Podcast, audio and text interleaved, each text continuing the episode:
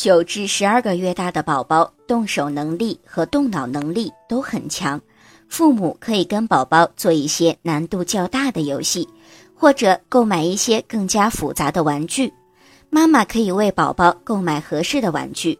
此时的宝宝可以玩小车子、小积木、小鸭子、洋娃娃等形象玩具，也可以玩数字、卡片等智力型的玩具。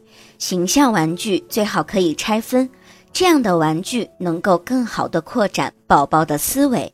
数字卡片型的玩具需要大人与宝宝一起玩，并为宝宝进行讲解，否则这些玩具就无法发挥开发宝宝智力的作用。宝宝的玩具不宜过多。